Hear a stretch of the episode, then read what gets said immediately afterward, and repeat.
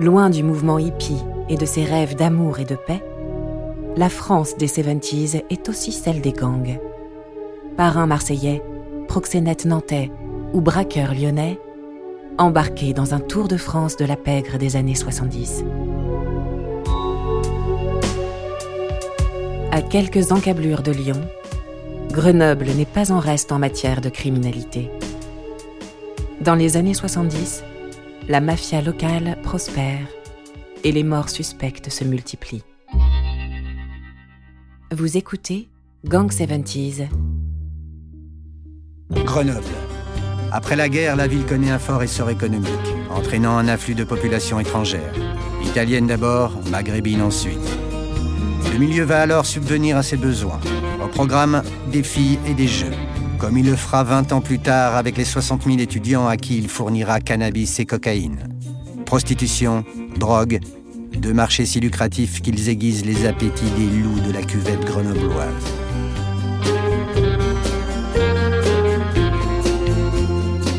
Depuis 40 ans, la ville résonne des coups de feu tirés par ses voyous façon quasi ininterrompue, les gangs locaux se sont entretués en d'interminables règlements de compte. Corse contre Italo-Grenoblois, Italo-Grenoblois contre la bande de l'abbaye, conflit interne à l'abbaye, et enfin depuis les années 2000, équipe de quartiers entre elles. Le premier conflit démarre. Il va opposer la bande des Corses, des garçons montés de Lyon, aux Italiens.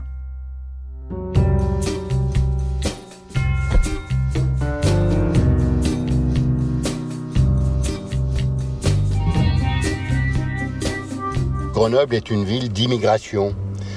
Tous les Italiens du Nord, mais aussi des Siciliens, vont venir s'installer à Grenoble. André Verret, ancien journaliste au Dauphiné libéré.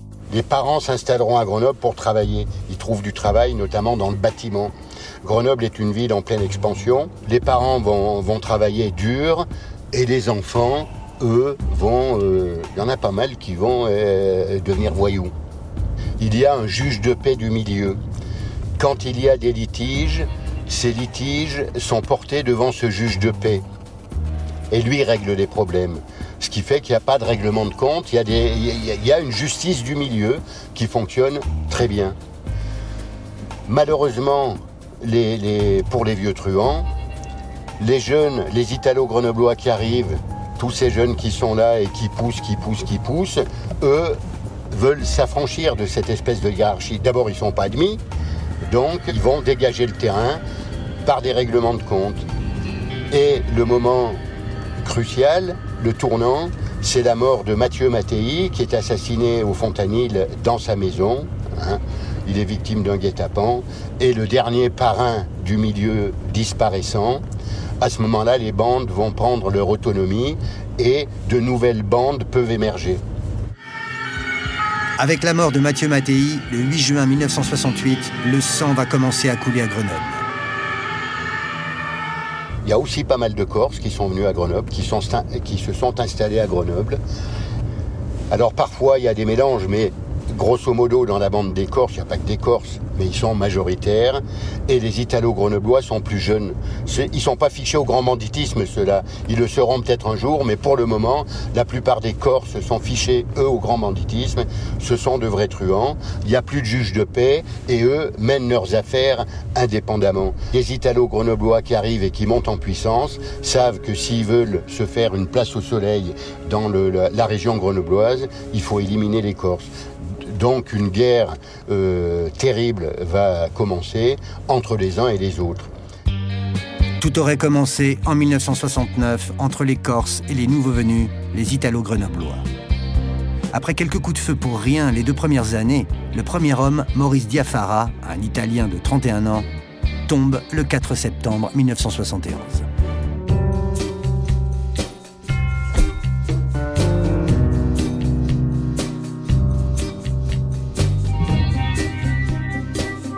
Le milieu grenoblois reposait sur euh, les, les activités traditionnelles du milieu. C'était le contrôle de la prostitution, le contrôle des bars de nuit, le racket. Michel Néret, ancien directeur adjoint de la police judiciaire de Lyon. L'attaque à main armée, euh, la séquestration, c'était ça. Euh, à l'époque, ce qui constituait le, gros du milieu. Hein. C'était le contrôle de la nuit grenobloise, le contrôle des trottoirs grenoblois. Dans les années qui suivent, les rangs des deux équipes vont se clairsemer régulièrement jusqu'en 1975 et le guet-apens de l'Anapoule près d'Antibes. Ce jour-là, Gavin Coppolani, né à Ajaccio en 1943, est considéré comme le patron des Corses, accompagné de Louis Andreucci, 32 ans, et Léo Karagias, 43 ans, tombe dans un piège. Prévenus d'une réunion de l'équipe rivale sur un parking, ils s'y rendent pour faire place nette et sont pris sous le feu de l'ennemi planqué derrière un mur. Andreucci et Karagias meurent tandis que Coppolani s'en sort et part pour 7 ans derrière les barreaux. Coppolani survivra jusqu'en 1983, soit deux ans après sa libération, protégé notamment par son garde du corps, Jean-Baptiste Remiti, un ancien légionnaire. Remiti part un jour euh, en Corse euh, pour passer quelques temps dans sa famille. André Verret. Les Italo-Grenoblois profitent de, de, cette absence pour euh, flinguer Coppolani à proximité de son domicile. Là, c'est la fin des Corses. Mais pas la fin des hostilités. Entre-temps, les Italo-Grenoblois se sont trouvés de nouveaux adversaires. Dans la deuxième moitié des années 70, une nouvelle équipe commence à faire parler d'elle, la bande de l'abbaye. Le quartier de l'abbaye, c'est un quartier de, Grenoble. On, dirait un, quartier défavorisé aujourd'hui, mais bon, c'est un quartier, on va dire, c'est un quartier populaire. Euh, il y a quelques euh, grands immeubles, mais c'est pas un grand ensemble. Et là, les jeunes de l'abbaye euh, sont assez, assez unis, oui, se lancent dans la délinquance. D'abord la délinquance, la petite délinquance, et puis finalement, au fil du temps, constitue une bande qui est redoutable. C'était un milieu un petit peu euh, gitan sédentarisé euh, sur le quartier de l'Abbaye, qui était un quartier assez, assez difficile d'accès, où donc les gens se sentaient complètement Michel protégés dans cet espace un peu bien délimité. Depuis 1976, la bande emmenée notamment par un certain Jean-Antoine Bavière, dit Nani, fait parler d'elle. Cette année-là, un Italo-Grenoblois, Léopold Palermo, est abattu et l'on murmure que l'abbaye n'y serait pas étrangère. Dans les années qui suivent, la ville connaît désormais ses traditionnels règlements de compte. En 1977, Grenoble vit sa Saint-Barthélemy des Truands. Trois Italo-Grenoblois sont abattus à leur sortie de chez Papa, un bar de la rue Saint-Laurent, par sept tireurs il y a souvent des, règlements de compte avec deux victimes, voire trois pour la Saint-Barthélemy de la rue Saint-Laurent. Trois truands qui sortaient à 3 heures du matin d'une boîte de nuit sont euh, flingués par cinq ou six tireurs. À partir de 1979, c'est une guerre, cette fois interne, qui ensanglante la bande de l'abbaye. Tu sais, quand on a l'habitude de flinguer pour un oui, pour un non, finalement, ben, on règle ses comptes aussi euh, au sein de la même équipe. Euh. En avril 1979, Dominique Raskia est abattu en plein cœur du quartier de l'abbaye. Deux autres membres de la bande à Bavière sont interpellés et identifiés. Le litige porterait sur le partage d'un butin. En parallèle du conflit avec les Italo-Grenoblois, la guerre interne va se prolonger pendant plus d'une décennie. Jean-Antoine Bavière est finalement assassiné en septembre 1990 et son rival, Michel Planck, abattu au volant de sa voiture en novembre 1993. En 1981, Catiglione, adversaire des Corses, et son ami Charousset, patron de bar, sont tués à la sortie du Drac Ouest, la grande boîte de Grenoble. En janvier 1988, les deux frères Cornec sont tués au bar Le Marly. Il s'agirait d'une nouvelle guerre interne, cette fois au sein des Italo-Grenoblois. Quatre ans plus tard, deux hommes surgissent dans le bar Le Chiquito et abattent trois consommateurs bien connus des services de police. Nouvel épisode de la lutte fratricide italo-grenobloise.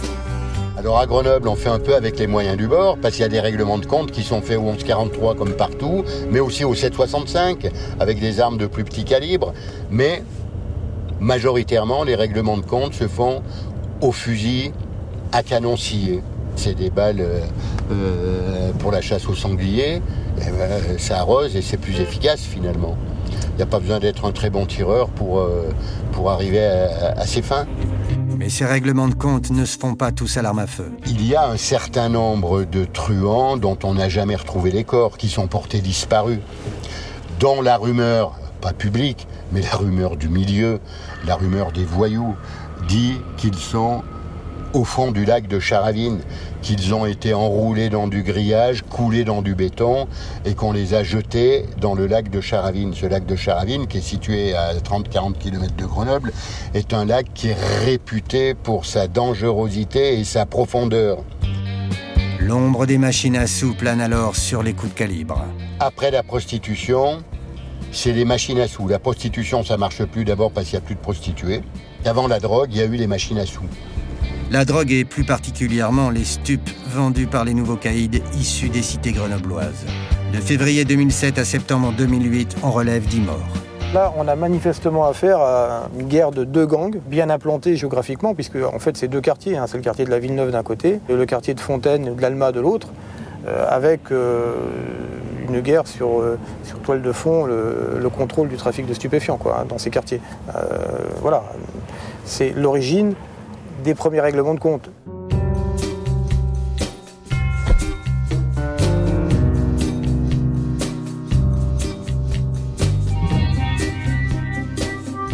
Il y a Fontaine, euh, qui est une grande ville où il y a un quartier particulièrement euh, difficile. Ronald Gallo, avocat de la famille Lamirie. Fontaine, c'est une banlieue qui jouxte euh, Grenoble, qui est vraiment. Il y a un pont et on est à, Fontaine. La, la Villeneuve, c'est à proximité. Euh, c'est dans Grenoble même. Euh, Tesser, c'est Grenoble également. Donc c'est pas euh, pas la banlieue. C'est des, gens issus de quartiers dont on dit qu'ils sont difficiles parce qu'ils concentrent un taux de chômage record. Quand on prend les taux de chômage nationaux et les taux de chômage qui sont ceux de ces quartiers, on atteint des chiffres spectaculaires, 30, 40%. Donc ils sont difficiles parce que les gens vivent des situations difficiles c'est vrai que les personnes dont on parle, les personnes dont on dit qu'elles sont délinquantes, parce que c'est vrai qu'elles euh, ont un casier judiciaire, sont issues de ces quartiers. Ouais, ce sont des gens qui sont montés en puissance progressivement. Hein. Ce sont des gens qui n'avaient pas euh, non plus des antécédents euh, lourds de faits judiciaires graves. Hein. C'est des gens qui étaient impliqués dans le trafic de stupéfiants et qui ont monté en puissance dans le domaine des trafics de stupéfiants. Et lorsque l'on voit la surface financière euh, que ces équipes qu'on désigne comme équipes de, banlieue euh, peuvent dégager. Euh, je crois qu'on a saisi en début ou en fin d'année 2008 sur un des, membres d'un des deux gangs qui sont affrontés 40 kilos de cocaïne. Ça fait des sommes de l'ordre du million d'euros. Donc ce sont des, groupes qui ont atteint ou acquis une surface financière insoupçonnée et qui, euh, surface financière, leur permet d'avoir des moyens pour, euh, combattre euh, lourdement sur ceux qui veulent empiéter sur leur territoire. Hein. Les premiers règlements de compte imputables à cette guerre des gangs, on, les a ciblés en 2003. Hein. Je crois qu'il y a eu un règlement de compte qui s'est terminé par la mort d'un jeune de, Fontaine qui s'appelait Lamiri Sad. Il y a eu Lassad Lamiri, Ronald Gallo, tué à proximité de son domicile. Il rejoignait son domicile, celui de ses parents, le soir, très tard, après avoir euh, quitté euh, sa compagne, il est euh, tué par deux hommes. Quatre, cinq personnes sont identifiées comme étant les on va dire les présumés coupables parce qu'ils sont détenus pendant de très longs mois, on va dire même pendant deux ans. Puis ils sont jugés. Un procès qui dure une semaine. Jugés parce qu'un témoin est venu dire, soutenir à plusieurs reprises qu'il avait entendu le projet, certaines personnes vont être accusées nommément par ce témoin, puisqu'il travaille dans un kebab, et euh, c'est le lieu de rencontre euh, de ces personnes qui vont être par la suite accusées. Ce témoin va être, on va dire, pour employer une expression euh, familière, cuisiné, et cette fois il n'est pas cuisiné par les policiers, mais cuisiné par la défense. Je suis euh, cette semaine-là partie civile et pendant euh, toute une journée, ce témoin est cuisiné par la défense et malgré euh, la conviction dont il fait preuve, la cour d'assises va acquitter les cinq personnes qui étaient détenues depuis donc cinq ans. Coïncidence, à partir de cette époque-là, est survenue une phase de, règlement de compte multiple qui a opposé deux gangs. Hein. donc le gang de la Villeneuve et, le gang euh, de, l'Alma et de Fontaine. Le conflit sur fond de trafic de stupes qui a coûté la vie en janvier 2003 à Lassad Lamiri, 27 ans, tourne à la vengeance. En février 2007, 15 jours après l'acquittement, une fusillade fait deux morts sur un parking de Fontaine. Les règlements de compte vont alors s'enchaîner. Deux semaines après, trois garçons sont abattus à Sassenage par deux faux policiers. Un mois après, le 28 avril, des proches des trois précédentes victimes tombent dans un guet-apens sur un petit chemin à Champagné. Un mort, un blessé grave. Le 31 octobre, ce sont deux cousins de 30 et 35 ans qui sont descendus au cœur du quartier de la Villeneuve. Nous avons affaire à des gangs rivaux euh, qui veulent donc euh, assurer la mainmise sur d'autres quartiers. Le 24 décembre 2007, Miloud, 33 ans, tombe à Fontaine. Et puis, euh, quelques mois après, le frère, Sgaïr Lamiri, qui est incarcéré à la maison d'arrêt de, de Vars, à, à proximité de, de Grenoble, lui va être assassiné dans la cour de promenade de la maison d'arrêt euh, de Vars par euh, ce qu'on appelle, quand on n'a pas peur des anglicismes, un sniper, tranquillement installé euh, dans la montagne qui surplombe la maison d'arrêt, qui va tirer à, cinq reprises, euh, blessant et tuant donc euh, Sgaïr Lamiri. Je déplore que euh, des personnes jeunes, notamment Sgaïr Lamiri, qui avait été condamné récemment. Et condamné, quand on est condamné, on est protégé.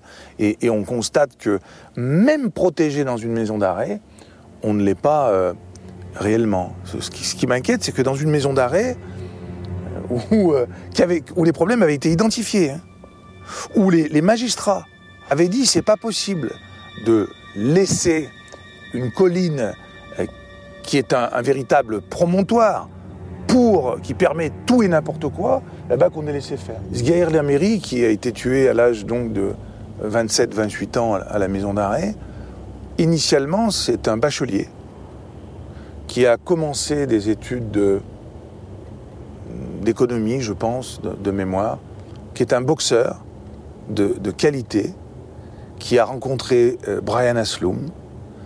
Euh, et donc, il est sur, euh, on va dire, c'est un, fils d'immigré, fils d'immigré tunisien, mais qui est la fierté un peu de, de la famille. Puis, il connaît un, un accident assez grave, triple fracture du, du bassin, qui vont l'écarter et des rings et des études. Et comme il habite Fontaine, où euh, les rencontres euh, l'exposent, eh bien, il va, tomber, va tomber parce que, euh, comme il est exclu à cause de cet accident, il va lui aussi subir la ta- tentation de, l'argent sans doute facile. Les deux membres de la famille Laméry sont au départ des personnes dont on peut dire rapidement qu'ils sont sur la bonne voie. La bifurcation leur aura été fatale dans un nouveau milieu qui n'hésite pas à faire parler les armes de manière radicale. C'est-à-dire que la vie, des, hommes ne représente plus rien pour ceux qui, s'entretuent dans, cette ville, mais euh, ma thèse, c'est que est-ce qu'elle représente beaucoup de choses par ailleurs? Hein, On se focalise sur ces règlements de compte qui apparaissent sauvages, brutaux, inhumains. Est-ce que la vie qui, qui caractérise le quotidien de ces personnes n'est pas aussi brutale et inhumaine Pour expliquer le comportement d'un- homme, généralement, on va voir son histoire, son passé. Pour expliquer le comportement d'une société, on, va voir son histoire et son passé. Peut-être qu'à Grenoble, une des explications, euh, un des facteurs explicatifs, une des variables, c'est l'histoire de Grenoble. Peut-être que toutes ces personnes sont nées, euh, elles sont nées à Grenoble ou à la périphérie, et elles ont euh, aussi dans leur, euh, dans leur histoire, dans leur imaginaire, ce qui s'y est passé. Donc peut-être c'est un modèle, un modèle de, comportement. C'est une culture, peut-être c'est une culture, la culture grenobloise, puisque ça remonte loin, hein, les, règlements de compte à Grenoble. Le trafic de stupéfiants, le contrôle du trafic de stupéfiants, c'est l'explication originelle, mais ensuite, euh, on se rend compte qu'il y a beaucoup de fratries qui interviennent dans, ces, règlements de compte et que euh, la plupart du temps, euh, on veut aussi venger euh, la mort du frère ou euh, euh, la mort du copain ou la mort du père. euh. Donc ça, on est passé d'une lutte euh, euh, de gang pour le contrôle des stupéfiants à une véritable vente d'État. Donc ils ont repris la tradition un peu, un peu grenobloise ancienne. hein. Je vous dis, il y a une culture. Il y a peut-être une culture à Grenoble, mais il y a une culture aussi de l'impunité. À partir du moment où, on le sait, il y a eu de nombreux crimes qui n'ont jamais justifié de procès, peut-être que ça aussi facilite ce type de comportement. Et quand on sait que pour une fois, il y a un procès retentissant à Grenoble et que les personnes qui sont renvoyées sont acquittées deux fois, on peut aussi peut-être considérer que ça favorise l'accélération. La justice, elle est rendue soit dans les enceintes judiciaires, et si ce n'est pas le cas, elle est rendue dans la rue. Et à Grenoble, cette justice a rendu ses verdicts et appliqué ses sentences avec régularité. C'est assez régulier finalement. Il y a, régulièrement des, règlements de compte. Euh, il n'y a pas de grande période d'accalmie. Euh, depuis les années 60, oui, on a parlé de... Oui, il y a eu plus de 200 morts dans des règlements de compte. C'est quand même énorme. Dans la seule agglomération grenobloise, dans la seule cuvette, qui fait aujourd'hui 400 000 habitants, dans cette seule cuvette, il y a eu, euh, il y a eu plus de 200 morts. Une forte mortalité qui n'effraie pas les candidats apprentis voyous. La cuvette grenobloise n'est pas prête d'être vidée de ses truands. À Grenoble, on défouraille, à Lyon, on braque. De 1970 à 1974, une équipe va entériner définitivement la réputation des voyous locaux comme les spécialistes du hold-up les associés soudés et décidés à l'organisation sans faille que la police a surnommée le Gang des Lyonnais. Dignes héritiers d'une tradition lyonnaise symbolisée par deux hommes, Pierre-Raymond Dinoneuil et Guy Reynaud.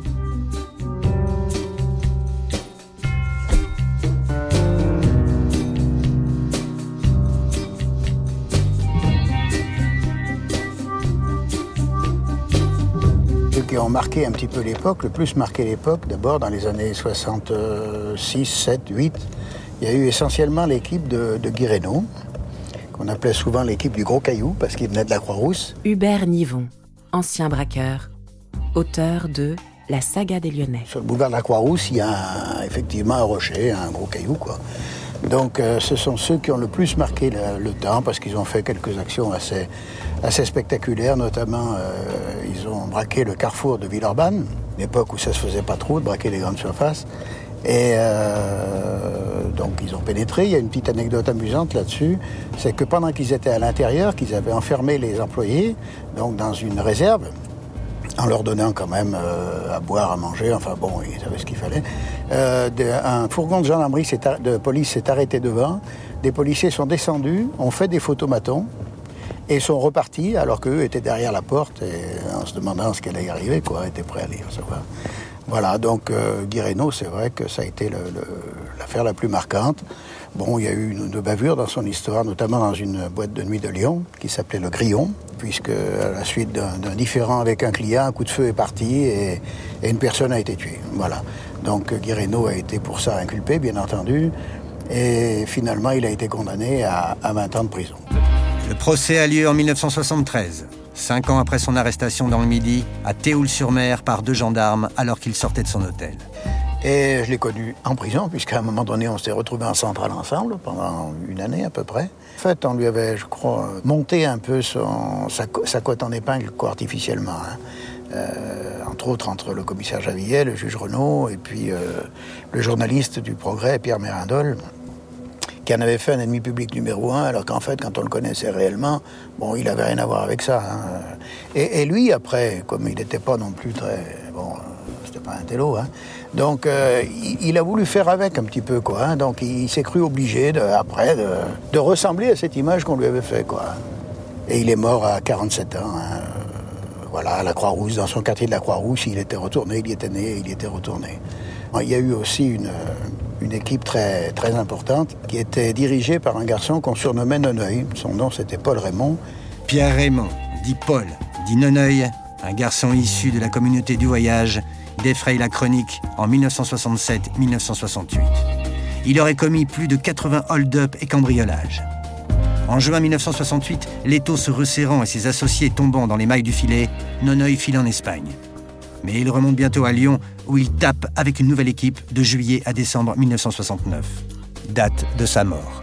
Ils avaient fait quelques affaires aussi retentissantes, hein, et euh, donc Neneuil a été, euh, arrêté, enfin, a été tué exactement dans un café du deuxième arrondissement de Lyon, le café de la mairie, euh, donc où il était. il y a eu un, un, piège tendu un petit peu, et donc il a été tué par la police. Voilà. À la fin des années 60, le braquage est à la mode. Les chèques font leur apparition et les agences bancaires comme les transports de fonds se multiplient. Il y a eu beaucoup de, en fait, de petites équipes. Hein. C'était pas des choses euh, extraordinaires, quoi. Hein, bon, j'en ai fait partie et c'était pas non plus euh, quelque chose de, formidable. Hein. Mais il y avait assez peu de, violence quand même, hein, comparé à aujourd'hui. Il y en avait même très peu. C'était rare qu'il y ait un coup de feu qui soit tiré. C'était, crois qu'il y avait une certaine conscience quand même de, la vie humaine, hein, de, de, tout ça. Et...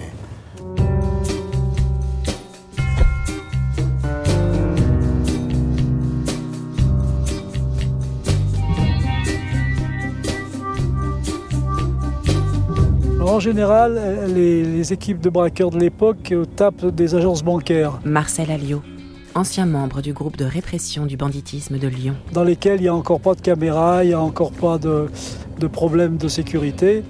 Donc en conséquence, ce sont des, agences bancaires, euh, entre guillemets, faciles à faire. C'est des équipes de vraisemblablement 3 ou 4, ils ne sont pas tellement nombreux. Du matériel euh, à canon scié, des revolvers, des pistolets automatiques, pas forcément des armes très, très bonnes, et surtout qui est manié par des gens qui ont quelquefois encore plus peur que les gens qui sont braqués.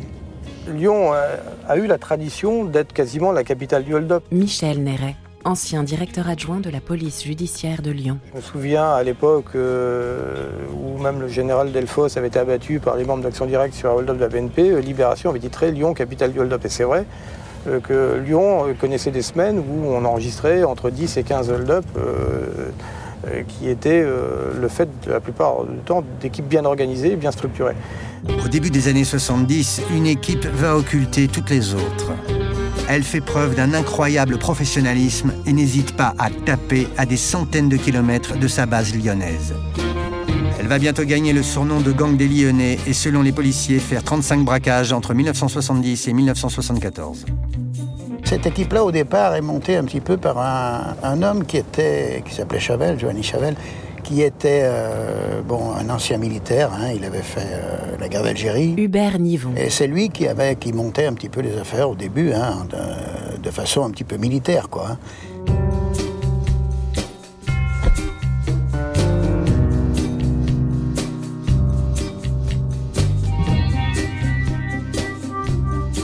Ce gars-là, donc lui a un côté complètement flambeur, euh, euh, assez exubérant. Pour constituer le futur gang des Lyonnais, Chavel a d'abord rencontré Pierre Pourrat, dit le docteur, un homme originaire de Saint-Étienne qui a fait partie de l'équipe Noneuil. Le duo cherche alors un chauffeur pour monter sur les affaires. Ce sera Edmond Vidal, dit Momon, que Chavel a connu à la prison Saint-Paul de Lyon. Momon, alors lui, euh, par contre, donc, était de la communauté gitane. Donc il a beaucoup vécu hein, dans, des, caravanes, parfois dans des, dans des bus désaffectés, et puis finalement dans les cités de l'abbé Pierre. Et euh, c'est vrai qu'il a eu une enfance extrêmement euh, difficile. Quoi, hein. Alors la chance qu'il a eue, je crois, c'est qu'il était dans une famille où dont les membres se soutenaient beaucoup. Hein. il y avait beaucoup, comme il le dit d'ailleurs lui-même, hein, il y avait beaucoup, beaucoup d'amour dans cette famille et c'est ce qui les a, ce qui l'a sauvé, quoi. Hein. Edmond Vidal, lui, pour parler de lui, donc est venu un petit peu dans la délinquance à travers une, histoire un petit peu, un petit peu bête, quoi, parce que il avait 16 ou 17 ans, quelque chose comme ça, et en rentrant d'une fête avec un copain un jour donc vers 5 heures du matin, euh, ils ont vu devant un casino, à l'époque, les petites épiceries, quoi, des cerises. Ils étaient posés avec des cadeaux de cerises.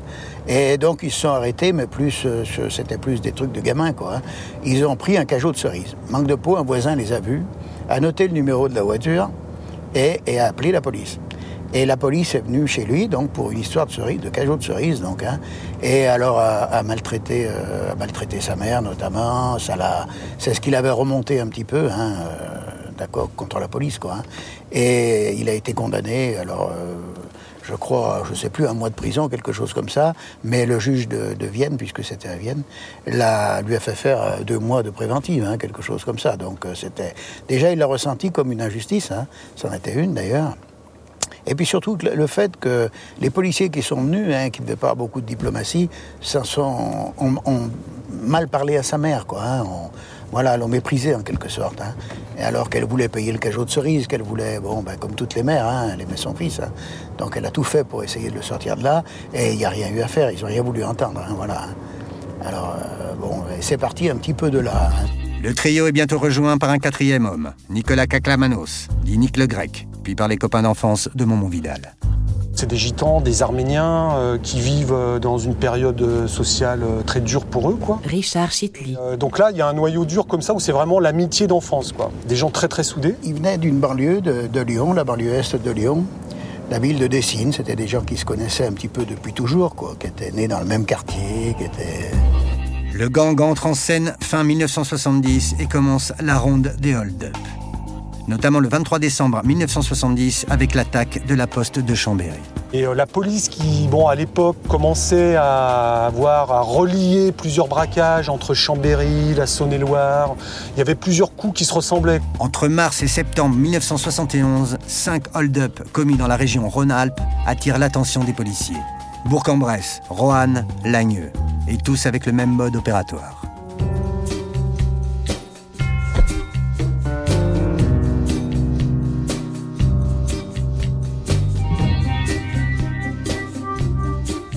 Des hommes, des blouses bleues, une estafette, des fusils à pompe, Charles Pellegrini, ancien chef de l'Office central pour la répression du banditisme. des grosses sommes prises et des coups de feu pour protéger la fuite. C'est le 30 juin 1971 que le gang va réussir son coup magistral, le hold-up de la poste de Strasbourg. Butin 11 millions de francs. Ce jour-là, alors que des convoyeurs de fonds transportent des sacs, trois électriciens postés dans un couloir de la poste se retournent calibre en main et les braquent avant de s'enfuir par une porte de service. Dans l'affaire de Strasbourg, par exemple, le gang des Lyonnais, ils arrivent à descendre en rappel le long de la façade pour repérer les lieux, pour pénétrer les lieux la nuit avant de faire le casse et faire un plan euh, de l'intérieur de la poste de Strasbourg. Donc euh, c'est vraiment pousser très très loin le- les préparatifs.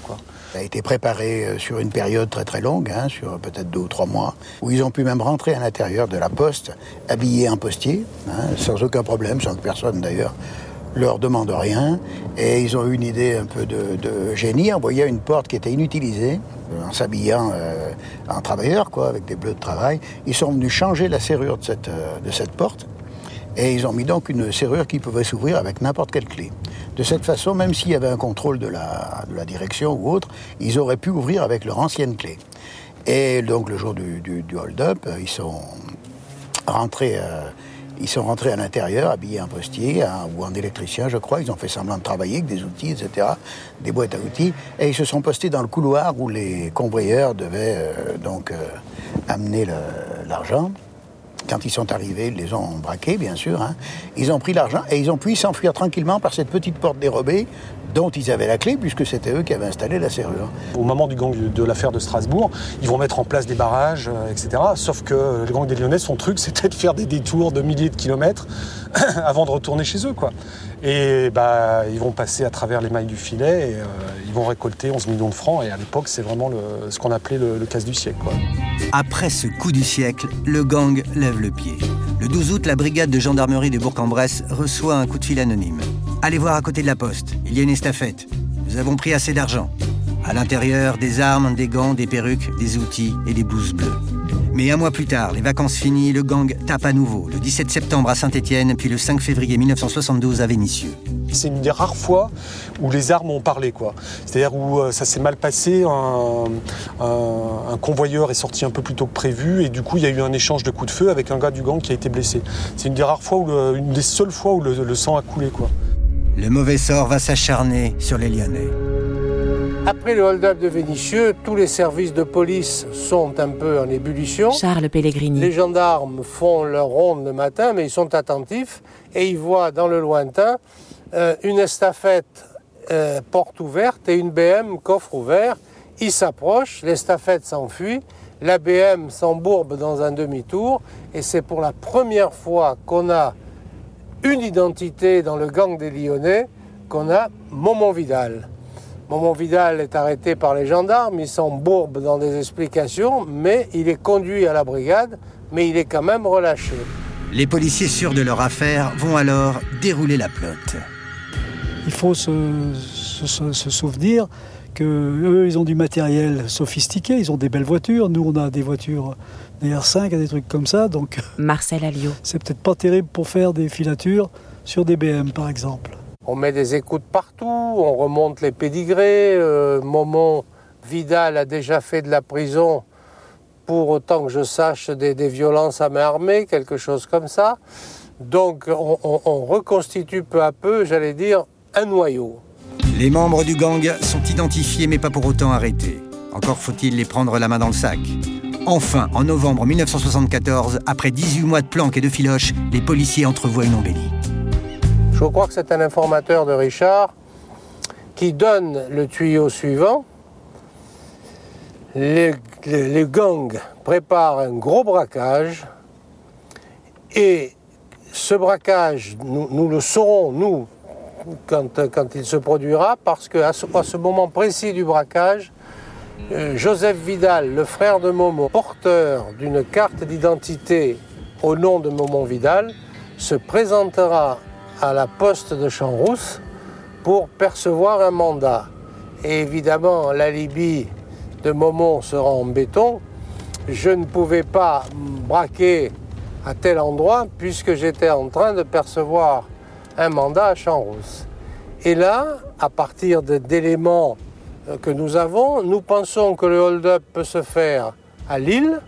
Et c'est la seule et unique fois de ma carrière où j'ai vu une opération pareille. Près de 80 policiers euh, venus du SRPJ de Lyon, de l'OCRB, en renfort de divers SRPJ, ont monté une souricière sur les routes que les malfaiteurs étaient censés prendre en revenant de leur hold-up. Comment connaissions-nous ces routes? C'est un secret de fabrication. On s'était procuré les photocopies des cartes sur lesquelles les- la bande, qui était quand même des, des- des pointus, avait porté sur les cartes les itinéraires de retour depuis les lieux présumés de hold-up jusqu'à leur planque finale. Le 2 décembre 1974, le plan de bataille se met en place. 120 policiers sont déployés sur les itinéraires de la bande. Il leur faudra patienter deux semaines avant d'avoir des nouvelles des Lyonnais.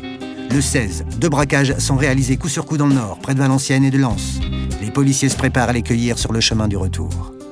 Dans le courant de l'après-midi, on voit toujours rien venir, on commence à se désespérer, et les sonnettes, les, les, les, les, choufs, les sentinelles qui étaient mises devant les domiciles nous appellent et nous disent voilà, eh bien ils viennent de rentrer. Alors là, vous ne pouvez pas savoir la, déception, la frustration absolue que nous avons tous ressentie. Tant de temps, tant d'investissement, tant de, tant d'énergie dépensée pour cet échec. Mais pourquoi, pourquoi ne sont-ils pas passés par les itinéraires qu'ils avaient calculés? Eh bien, tout simplement parce qu'au bout de 4-5 heures de route, nous, nous étions à proximité de Lyon. On ne pouvait pas évidemment aller se mettre au diable Vauvert.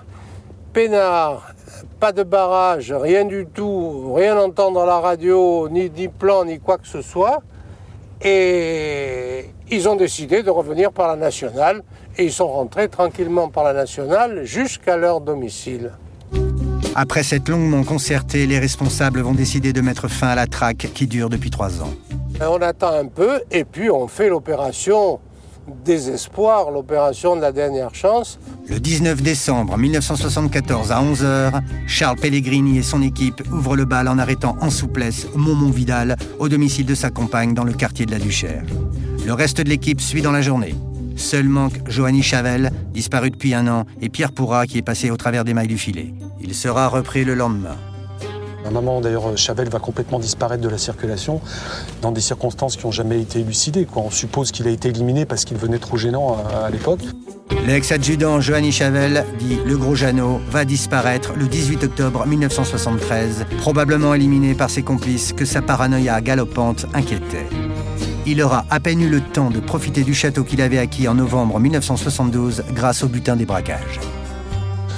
Il avait par exemple acheté un château, le château de Fléchère à la sortie de Lyon. Il avait acheté ça des millions. Il faisait des grandes fêtes. Lui, lui il voulait sortir de son milieu et, devenir un notable quoi, à travers ses activités. Et donc, il avait acheté un château. Il avait fait une grande fête avec des centaines d'invités où on retrouvait des magistrats, des, policiers, euh, des mecs du milieu. Euh, des hommes politiques. Il y avait toute cette, cette, société lyonnaise qui se retrouvait dans son château. Quoi. Les débuts de garde à vue sont très difficiles Et puis au bout de 36 heures, 24, 36 heures, on commence à avoir la moisson, les cartes, les butins, les fausses plaques, les passeports, l'argent, etc., etc., etc. Comment avez-vous procédé à leur arrestation à la suite de renseignements et de filatures qui durent depuis plusieurs mois? Quel est leur butin? Si on fait un ensemble de tout ce qui a été récupéré, on approche du million de francs lourds. Ce serait beaucoup trop long de vous énumérer toute cette, euh, tous les membres de cette très importante association de malfaiteurs. Vous avez d'une part Pourra Patrick, dit le docteur, dit le vieux, dit tonton, et euh, Edmond Vidal, dit Momon, dit yeux bleus, dit le rabouin. Faute d'aveu, les enquêteurs vont partir à la recherche d'éléments matériels.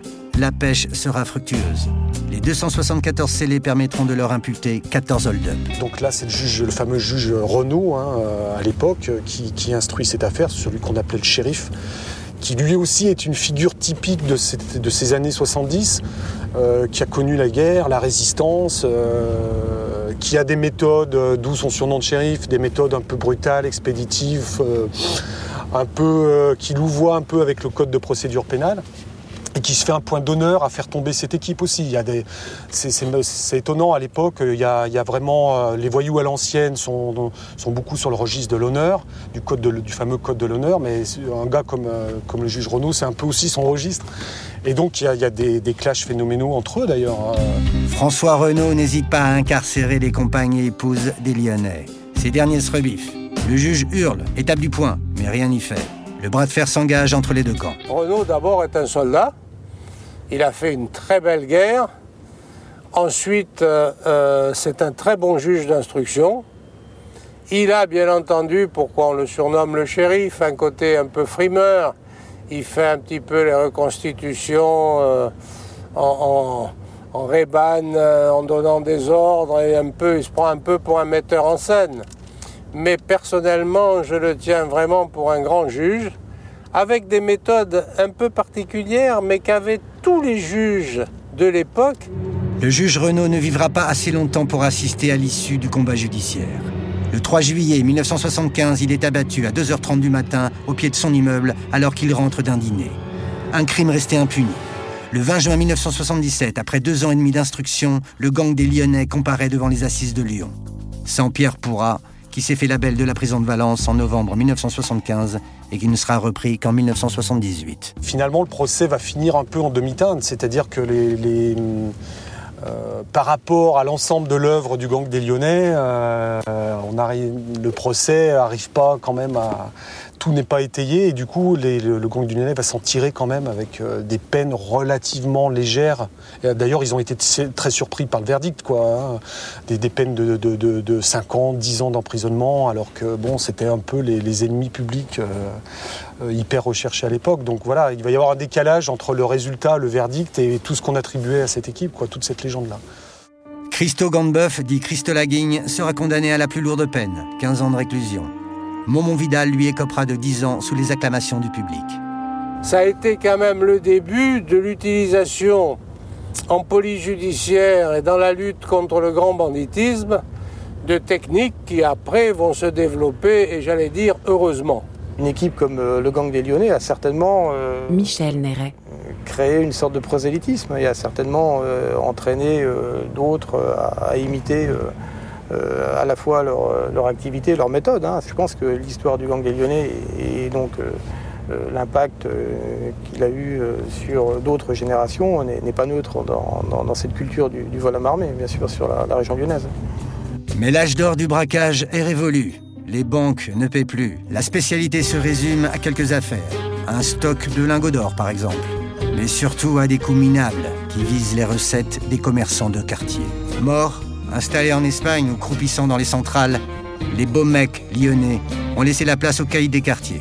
Un nouveau milieu s'est installé au profit souvent stupéfiant, mais à la gâchette facile, comme à Grenoble. La région n'est définitivement pas une simple étape.